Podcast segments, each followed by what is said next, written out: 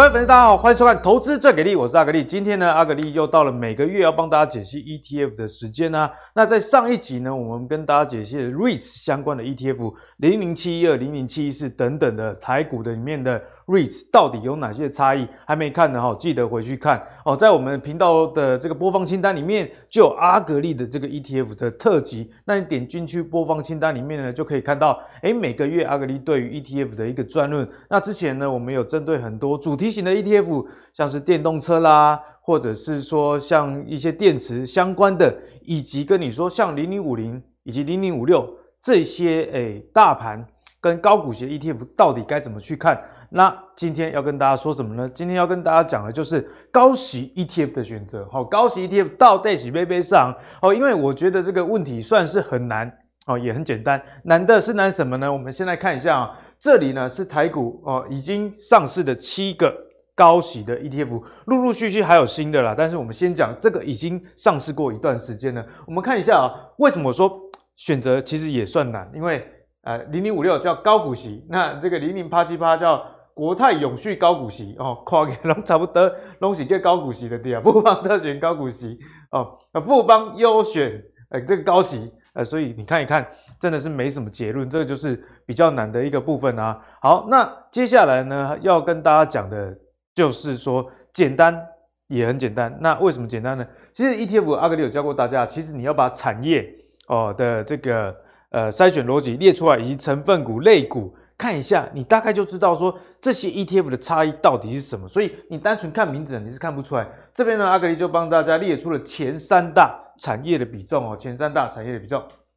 好，那我们来看一下啊，其实呢，可以看到一个很明显的现象，就是电脑及周边的设备。我们看元大高股息，这是它第一大的一个类股，有三十二 percent 啊。那国泰永续高股息呢，你看也有电脑及周边设备，二十五点七。那这个富邦特选也有哦，二十一点多。那零零七零一电脑阿拔乌啊，然后这个零零七三零、零零七三一也有这个电脑周边。所以我们看到这边的结果，你就知道说，其实，在台股里面，高息 ETF 它的类股的重复几率其实蛮高的哈。重复几率那么高的，就是除了这个电脑及周边设备以外，诶，另外金融哦，我帮大家打勾，你看。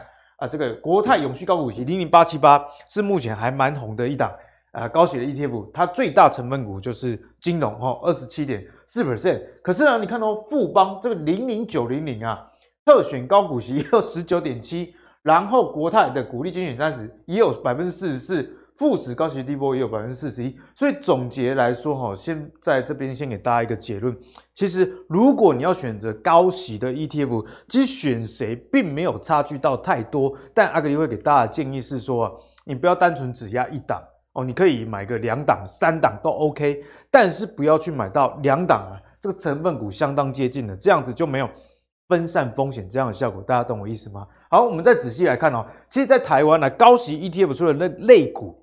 哦，重复的这个比重很高以外，个股重复比重更是高到吓死人啊！我们来看一下哦，高息 ETF 哈，我们可以看出这边列出了十九档哈，十九档，从华硕、人保哦，这个广达哦，我帮大家打勾啊，还有这个伟创，哎，你看哦，是不是都是跟这个电脑相关的？那大家知道为什么？等一下要跟跟你们说。我们先看重复出现的次数，哎，基本上啊。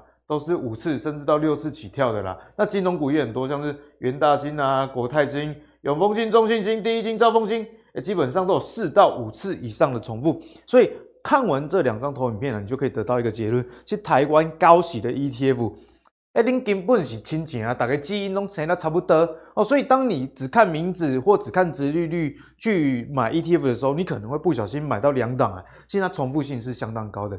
好，那我们先来讲台湾的这高息的 ETF，为什么重复性会这么高？是不是投信业者啊？我抄你，你抄我，大概抄来抄去？哦，当然不是这样。有一个原因啊，是因为台湾的市场太小了。大家知道，台股才一千七百多档哦，一千七百多档，一千七百多档说多其实也不多，因为 ETF 的一个选股很重要一个逻辑叫做什么？叫做这个流通性哦，你的市值要够大哦，流通性要够大。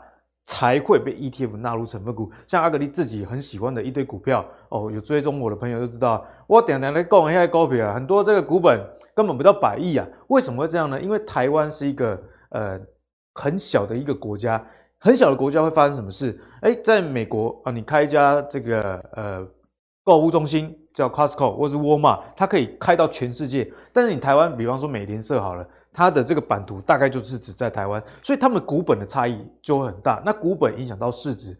就会影响到这个流通性的这个部分哦，所以台股啊里面高息的 ETF 里面，往往选出来都是怎么样？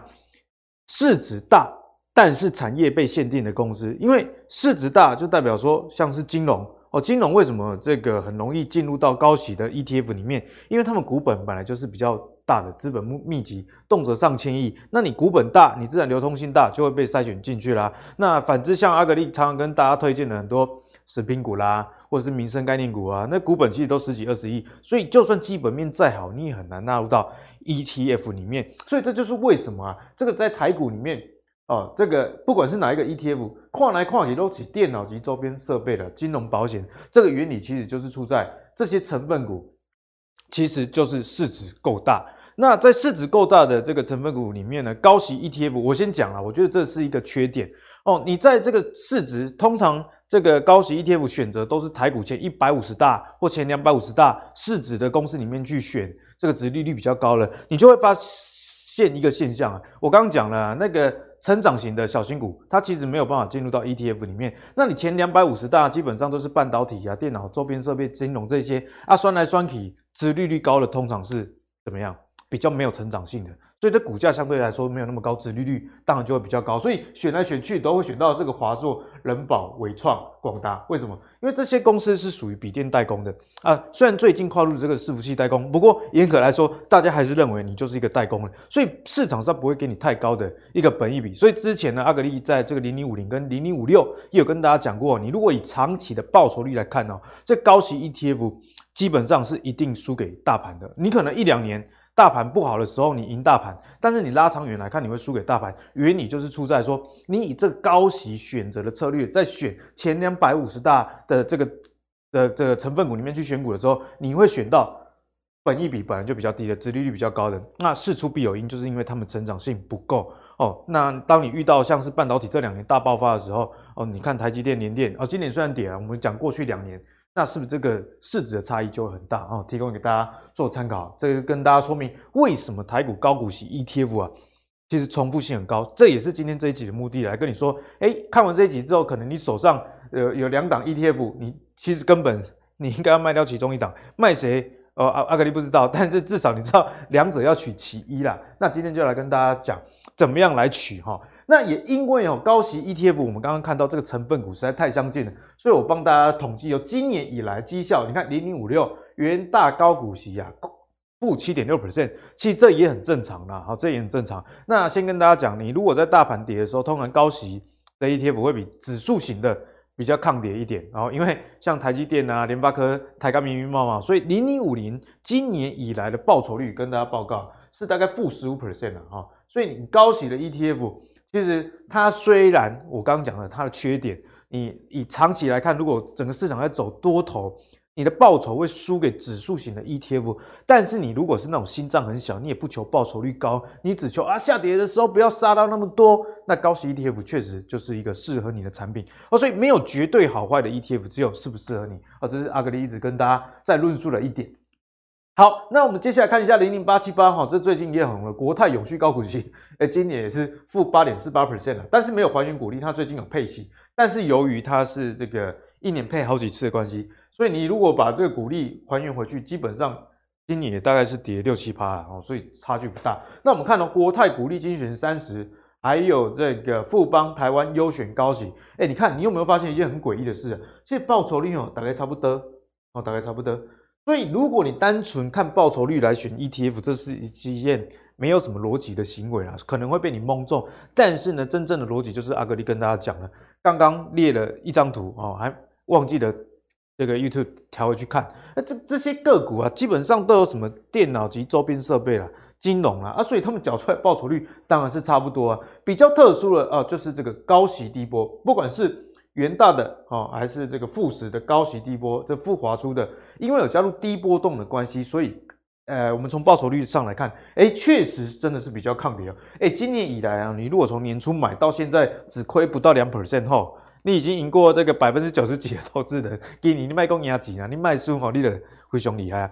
所以这种高息低波的，我觉得也蛮值得纳入这个资产配置的参考。高息低波的，就是说，哎，当大盘在杀的时候，你比较抗跌，那你至少还有股利率。等到大盘呢，比方说呃跌了一年两年哦，我乌鸦嘴啦，假设真的跌那么久哦，你觉得大盘要反转的时候，哎，卖掉高息低波了，转去做指数型的 ETF，这也是一个。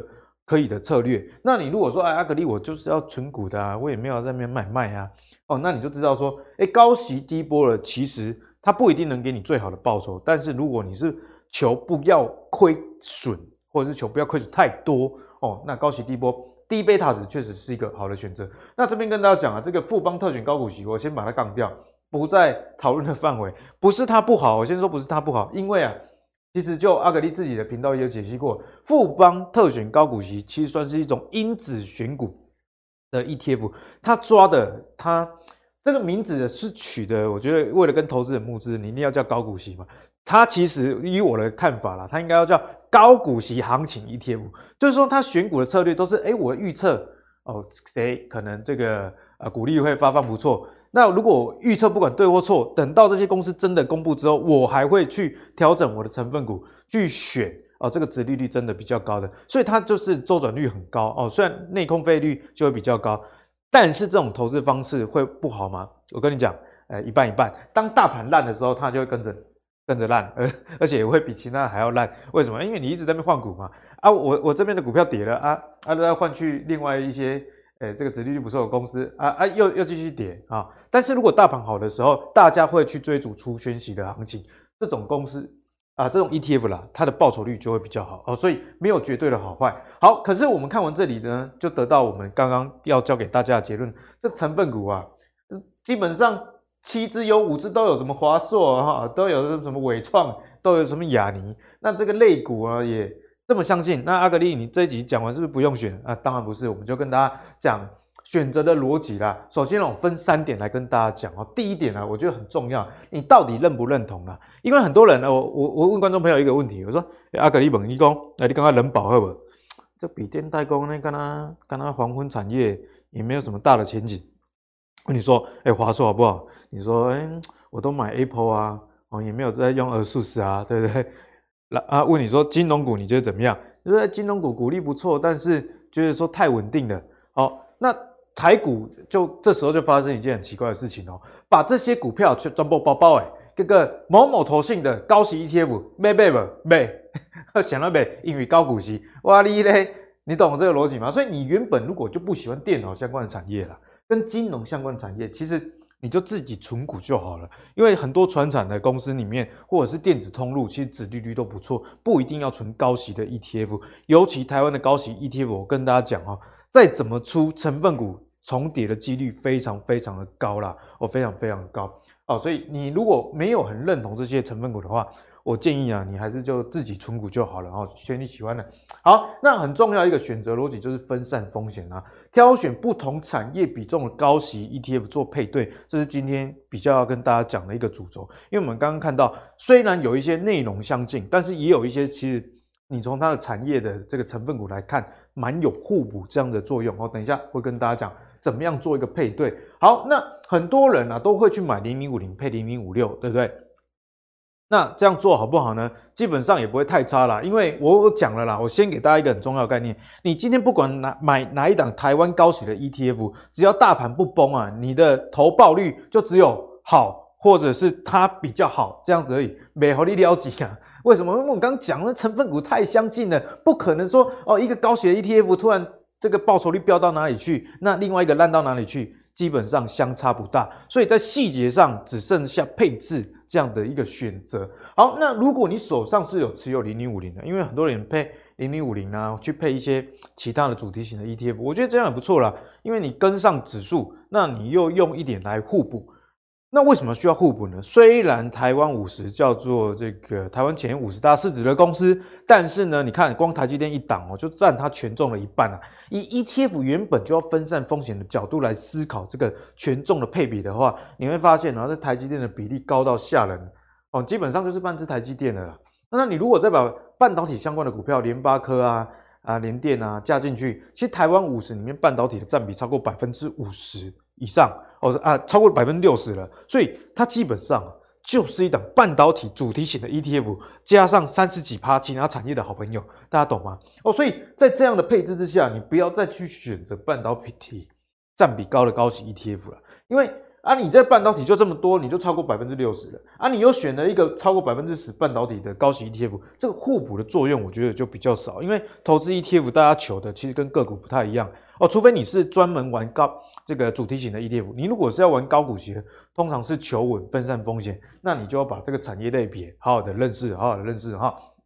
好，那我们就来举一个实际的例子啊，像这两档啊，就是我觉得说你取其一就好了那一种。哦，因为它们同质性太高了，一档是零零七零一国泰股利精选三十，哦，你看它精选列高潮，你看哦高赞高赞，但是你还是要看成分股。另外一档是富时的高息低波，哦，一般人对于低波动就会有一个误解，哎，看不起呀，哦之类的，但其实没有。去年元大高息低波跟这个富时高息低波报酬率都很高，低波动不是说没起，是说在同。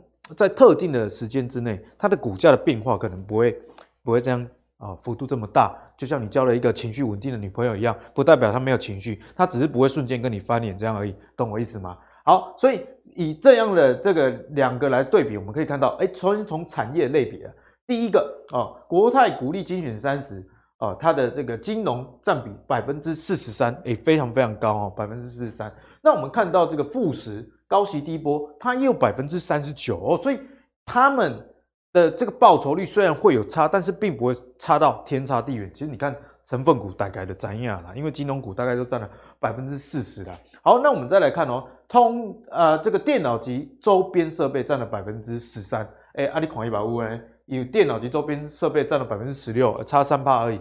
通信网络哦，通信网络，因为很多这个电信股殖利率也还 OK。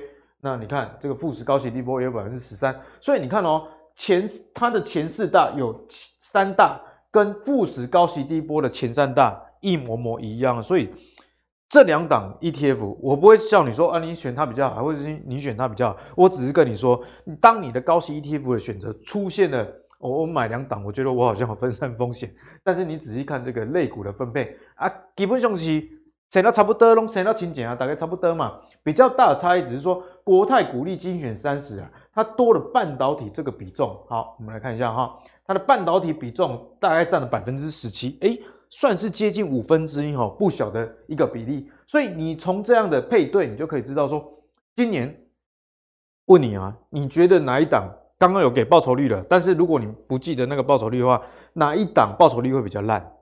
显然是这个嘛，因为它有半导体时期，今今年台积电六百八跌到五百出头哦，那联电也从呃快七十块一路杀杀到最低四十三哦，所以当然它的报酬率就会比较差，但是也不但，所以我说为什么不能看报酬率来选择高息的 ETF？因为现在啊、你看到半，你看到这它这个报酬率比较差啊，假设假设大盘跌了一阵子反弹，那、你今年开始定期定额买，说不定明年啊，你买这个的人会比买这个人赚的还要多。为什么？因为你你半导体刚好买在低点嘛，哦，所以这两个没有绝对的好坏，只是说你当下在选择的时候，你要知道报酬率的好坏的差异是哪里造成的。不过基本上啊，这两档 ETF 实在是长很像啊。我们看哦，它的前几大成分股，前六大成分股，哦，你看它有中华电，它也有，啊，兆丰金它也有，哦，啊，那有统一它也有，啊，你看这个重复性是不是相当的高？哦，所以基本上这两者。可能会有报酬率的差异，但是不会到天差地远哦。大家懂我意思？不过阿格力自己啦哈，我自己先跟大家讲，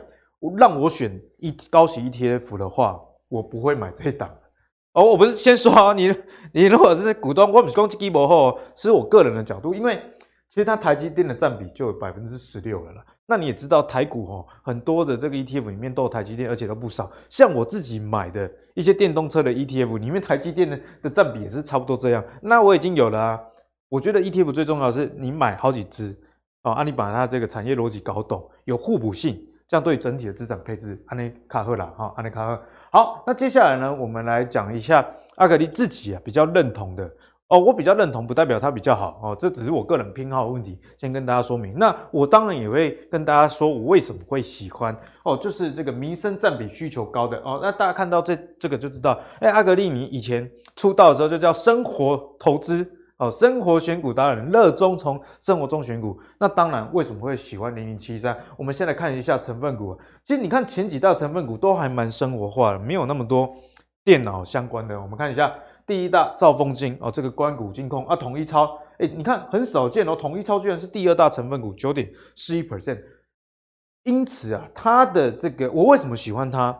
是我我先不看报酬率什么，但是我觉得说你买东西你要有一个独特性啊。哦，假设我今天买了零零五零啊，零零五零里面大部分是这个半导体类的，那我是不是假设搭一个高息低波的？哦，因为你看零零五零今天跌十五 percent 哦，那这个零零七一三今年跌不到两 percent，诶，是不是就 balance 的一个效果？哦，比你单纯买零零五零有一个呃这个报酬率不要那么惨的一个状况。那它的产业也蛮互补的，那像是它里面也有像是这个统一啦，甚至比较少见的是崇越哦，这崇越是。呃，阿格力的粉丝很知道，阿格力很喜欢的一家公司啊，就供应台积电系矽晶圆原料的，然后赚这个耗材钱，那殖利率很高。中保台湾的保全龙头以及食品股的卜蜂，你可以看到，其实它民生需求的这个比重还蛮高的，很少见到高息的 ETF 或台湾其他 ETF 里面有这些民生相关的啊，所以它民生相关的大概就占了两成。你看这个贸易百货九点七五 percent 哦，食品也有高达这个八点六八 percent 哦。加起来啊，这边就已经快二十 percent 了。你如果再把通信网络加进去，因为里面通常是这个电信股，所以算是民生需求。这三个夯不啷当哦，就二十 percent 的持股占比啦。那你看到它像是在台湾很容易进入 ETF 里面的半导体，其实它的权重是不到十 percent 的哦。所以为什么我比较喜欢这一档高息呃的 ETF 呢？是因为啊，我们可以看到。它的产业的分布其实蛮平均、蛮分散，而且蛮多的。我们看长度就知道了，哦看长度就知道。我们看上页，我们看上页。好，上一页你看到这个长度，这个只是我把它拉大，但是相对来说比较没有那么多，比较没有那么多。那富时高息低波虽然它长度也很长，但是呢，它的金融保险跟电脑周边呢，大家加起来哦，三十九加十六，这占比就已经五十几趴了，而且。它有的这两个，其他的高息 ETF 也有，你可以啊、都买哦，都买。我说我都买，就是哎买一个有金融保险的跟电脑周边配备的，那配这种零零七一三哦，那也是一个不错的选择啦。哦，它平均来说比较分散，而且零零七一三呢，它的选股池比较广，我觉得这也是好事。举例来说，零零五六是从台湾前一百五十大市值的公司去预测未来这个殖利率比较高的。呃，股票哦，选股逻辑大概是这样。那零零七一三是从市值前两百五十大，所以它多了一百只可以去选择哦，因此才可以选到例例如说像中保啦、卜蜂啦这一类的公司，所以它的多元性、产业多元性会比较加强。而且我个人本身就还蛮喜欢低波动的公司啦，因为我今天的目的是要存股嘛。啊，如果高波动了，我自己去做波段赚波段的钱就好了啊。哦，我就不喜欢 ETF 在那边上上下下，我不喜欢我存股心情上上下下，我就是要赚那个面粉的钱而已啊！你鼓励，你股价在那边波动，让我卖卖冒那个白粉的风险，我当然就不要哦。所以零零七三，我觉得它是一个很不错的选择哦，提供给大家做参考。过去几年殖利率也有五 percent 以上，哎，其实表现也相当不错。那如果从今年呢，这七档高息的 ETF 来 PK，只看报酬率的话，它。今年也是跌最少，只跌一 percent 多哦。零零五零去年是跌这个十五 percent 啊。好，那接下来呢，来跟大家讲这个零零五六，因为零零五六算是国民的 ETF，就最人有的啦。基本上哈、哦，你去问人买买啥，啊，迄两个用啊，你也不，你也不，你也买零零五零、零零五六。市场上的论述大概是这个样子。那我们就来讲零零五六哈的缺点好了。我们现在讲它缺点，然后它的缺点就是它很容易选进这个。景气循环的啦，你看这个航运啊，占了十趴哦，占了十趴。然后这个水泥哦，这个水泥也是有景气循环。你看台泥去年的 EPS 不错，今年第一季 EPS 零点几而已哦。景气循环股不难得起啊，呢，它也占了八 percent 这么多。钢铁也占蛮多，所以你把航运、水泥、钢铁加起来，哎，其实它的景气循环的这个成分还蛮重的哦，还蛮重的。那为什么会这样？就是我刚刚讲的这个台湾高息 ETF 的一个原罪啊。你从前一百五十大的市值里面去预测，重点它是预测哦，预测这个股利比较高的公司，你当然就会选到景气循环股，因为景气循环股通常资本大不大都很大，钢铁啦、水泥啦、航运啊，这股本都很大嘞。那股本很大，就代表说发行的股票多，市值就容易多，就容易进入到这个 ETF 里面。那加上啊，它好死不死又用预测的，因为在过去几年哦，这个零零五六很夯的时候，当时候台湾的景气循环股其实蛮弱的，所以很多人没有发现它有。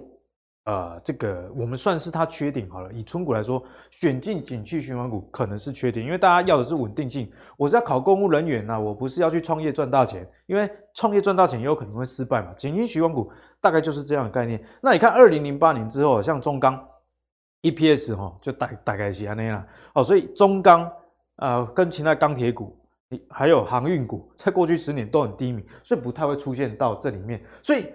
零零五六，它选股逻辑有一个缺点，就是说我预测，那我又只能从前一百五十大市值里面去选，我就很容易选到突然爆发的那种股票啊，例如说航运啊，或者像钢铁，像它也选去年选到南地嘛，那南地接是这个手套手套的概念，那疫情手套股哦狂飙啊，被选进进来之后，因为我预测你殖利率也会不错。但是股价一路往下跌，自然就拖垮零零五六的报酬。零零五六今年报酬率负七 percent 哦，跟这些股票自然就会有关系了。所以很多投资朋友也担心啊啊，万一啦货柜哦，像长隆啊、阳明这些哦，如果哦如果明年没有好呢，那这个跌出它的成分股之外，虽然会调整，可是还是会需要一段时间去承受这些景气循环股下跌的一个状况啊。但是也不是说它就不好，因为你以过去十几年的回撤来说，确实啦，每年五 percent 以上算是一个基本要求，也有符合投资人对它的期待。所以如果你想要哎改善这个缺点的话，我们这个基础赶快，你处哈五赫五百点，啊你看了一百，你得用赫来报。所以我们就来看，哎，以零零五六为例哦，我们看要找什么跟它互补，你就可以知道说，哎，其实它这个电脑周边占了蛮多的，哦，占了蛮多的。然后呢，这个景气循环股也蛮多的，所以你要去找一些，诶，没有这么多电脑周边的，啊，没有这么多景气循环股的，跟它配，这样也是一个不错的选择。好，那接下来我们就来跟大家讲新同学啊，零零九零七，因为这礼拜刚挂牌哦，所以阿格力呃也帮他顺便循序的这个议题来解析，它算是台股第八支的这种高息的 ETF。哦，那我们看一下零零九零七，这个叫做永丰入息的。一个高息的 ETF 啊，它诶蛮特别的哦，它的选股池这一点啊，就是排除电子股。我先说，我觉得零零九零七这个新同学还不错哦，还不错。我不是说 以的鹤立 K 背啊，我不是这个意思，而是说它在台股的高股息 ETF 至少开始做出一点差异啦。不过我们刚刚一开始跟大家列出来啊，大概让我这边电脑电脑周边及设备啊，呃，在这个重叠性那么高的情况下。你买哪只不就差不多很难互补？可是哦，你看它第一点很重要，已经排除电子股了哦，这也符合很多投资人对于存股的期待。哎，我就是比较喜欢传产呐，或者是我就是比较喜欢金融哦，所以它的大方向选股值其实还蛮蛮有特色的。好、哦，那它是取台股市值前两百五十大，所以基本上能进入到市值前两百五十大的公司也不会到太烂哦，不会到太烂。那我觉得有一点啊。这点就可以避开景气循环，所以一个 ETF 的选股逻辑相当重要。它有列一个近三年发放现金股利，那这个是不是就比较不会遇到景气循环股？例如说，哦，那这个长荣，我预测说今年股利会发很多，可是它可能三年前还很烂，哦，没没发，哦，没发，它就不会被列入到这里面来了，因为这是说，啊，你过去三年都有发放现金股利，所以这一个选股条件可以降低选到景气循环股的机会哦，选到景气循环股的机会。好，那接着呢，一点很重要，它是用现金股利率来作为一个筛选的标准之一，不是说，哎，我单纯看市值而已。如果你的现金值利率不够高，那也不是说你市值高，你就会排到比较前面啊。那也有一点，我也觉得不错，有设个股权重的上限啊。因为存股大家主要就是想分散风险，立马算到最哦哦，某一档股票占了三十趴、四十趴。那我觉得就失去这个金这个 ETF 啦，分散风险这样的意义啦。好好，那我觉得这档 ETF 还有一个特色，就投资人会很喜欢，叫双月配息哦，双月配息，它的成分股有三十档哦，单一上限十 percent，那它的成分股审核一次啊，成分股审核一次。好，那重点就是我们刚刚讲的双月配息啊，那双月配息先跟大家打一个预防针。因为我没有要讲九零七好话，我们还是要优缺点都讲。双月配息，你一年拿到股息会不会比较多？不会嘛，就只是分期付款给你而已。所以现在投信业者很聪明啊，啊，现在进讲出来季配息，哎，投资人说，哎，三个月就拿到一次，不错。现在双月配息，呃，一年拿到六次，算是分期付款给你而已啦。你把忙花一群炸，啊，那好不？所以双月配息它并不能成为一档 ETF 好坏的标准哦，它不是一个好坏的标准。但是你可以根据自己的选择跟自己的这个需求去选这样子的 ETF。好，我们那我们来先说优点好了。双月配阿阿格利亚米公阿吉尼尼亚贝卡追啊。可是哦，这个时候就有一个好好处了。假设啦，我是一月才买的，我是一月才买的。那照正常的存股逻辑呢，除权息旺季是六七八月，所以我六七八月我才能除息。那大概过一个月后才能领到现金股利嘛？哈，schedule 呃，时程大概是这样。但是如果你买的是这种哦双月配型，你一月买进，诶，二月、四月都有拿到钱，这样有什么好处？有两个好处。我我个人认为对大家来说基本上有两个好处。第一，当你量买的比较多的时候，现金股利比较不容易一次超过两万。诶，两万是什么概念？你就不会被扣这个健保补充费了哦，所以分期付款给你还是有这个好处。那第二呢是复利的作用，比方说啊，我二月发给你，我四月再发钱给你，那分六次，虽然单次的这个金额不高，但是很多人存股喜欢股利复利的概念，股利再投入哦，复利让它一直滚一直滚。那你提早领到，你是不是就可以提早滚？所以也是很不错的一个选择咯。或者是说了啊，今年第三季台股炸掉。你许工啊，第四季不然我转行当存股主好了啊，你至少还有机会去参与啊。所以这种双月配息对于说节省这个建保费的支出哦，以及这个复利的再投入，还是有它的一个好处。但是说明一下，这不能成为不能成为一档 ETF 要不要去买它的标准。举例来说，最近啊很多季配息的，像是中信的啊这个零零八九四啊零零八九六。哦，他们都没有季配息了，宣布要季配息，但是第一季配息宣布零，为什么会零？就阿格力之前也有跟大家讲过一个概念啊，配息主要两个来源，第一啊就是六七八月成分股的股息的来源，第二成分股不是要调整吗？如果我在调整的过程中有赚到价差，这个资本利得也是配息的主要来源之一，所以你可以看到去年的台股高息相关的 ETF。殖利率跟股利，哎，都比过去几年还要好哦。为什么？因为去年的台股实在太强了，所以显然了，今年股利会不会比较好？我跟大家讲，应该是买一卡买哦，因为台股跌成这样，你资本利得的部分就没有了。那资本利得的部分没有了，你在台股除权息旺季还没有到的时候，这些成分股还没有发放股利，所以像中信有一些季配息 ETF，为什么第一季宣布配息是零？哎呀，你你挤堆来哦，所以很多我看到很多投资人在抗议说啊，你不是说季配息，你骗我，这就是你没有搞懂。他有 promise 你，如果我我有赚钱有得分配，我会季配给你，可是不代表每一季都有。那每一季都有的，一定有的，你也要小心，因为通常哈、哦，哎，可能来自于你的本金的这个配息，然后有一些基金是这样，大家要特别的去留意啦。好，那最后呢，零零九零七帮大家来解释一下它的选股逻辑，蛮有趣的啦。金融保险类哦，就占了百分之六十二点九八哦，不是专选金融股，因为它从前两百五十大去选，你又要选这个值利率不错的，过去上有发放现金股利的，一般来说啊，你一定会出现很多金融股啊。所以如果你是喜欢金融股的朋友，这档的 ETF 哎，就是一个你可以去参考的一个呃方向了。那它船产也占了百分之三十七。算是还蛮特别的哦，算是还蛮特别的。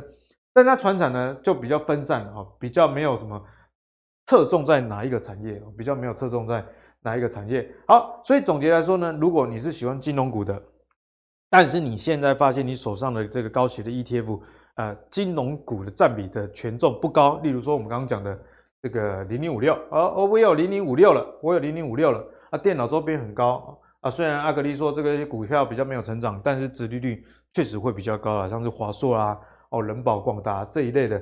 可是呢，我也喜欢金融股，不过零零五六金融股的这个占比只有三点一 percent 啊，所以你用零零五六去配零零九零七，以这样的组合为例，就有一个互补的作用啦。好，那总结呢，今天也不是要跟你说啊去买哪一档这个高息的 ETF 比较好，而是教给大家一个逻辑啦。哦，这边再次帮大家列出这七档台湾高息的 ETF，他们成分股的产业的比重。那大原则就是，那你不要选这个两个成分股都很像，就像我刚刚举例的这个零零七三一富时高息低波跟国泰股利均选三十，啊，你的金融保险大概拢细些啊，哦，大概拢细些啊，那电脑周边十也都十几趴。那你这样互补的作用就会比较少啦。哦。那希望今天能给大家带来高股息选择，呃，一个比较有逻辑的思考，而不是人云亦云啊。今年呃某某人说零零五六好，明年某网红说零零八七八好，啊，你就在那边变来变去。记得选股逻辑就是最好让自己有判断能力的最好的底气哦。好，那如果你喜欢阿格力的投资最给力的话，别忘了订阅 MVP 财经生活频道。我们下一个月的 ETF 解析再见喽，拜拜。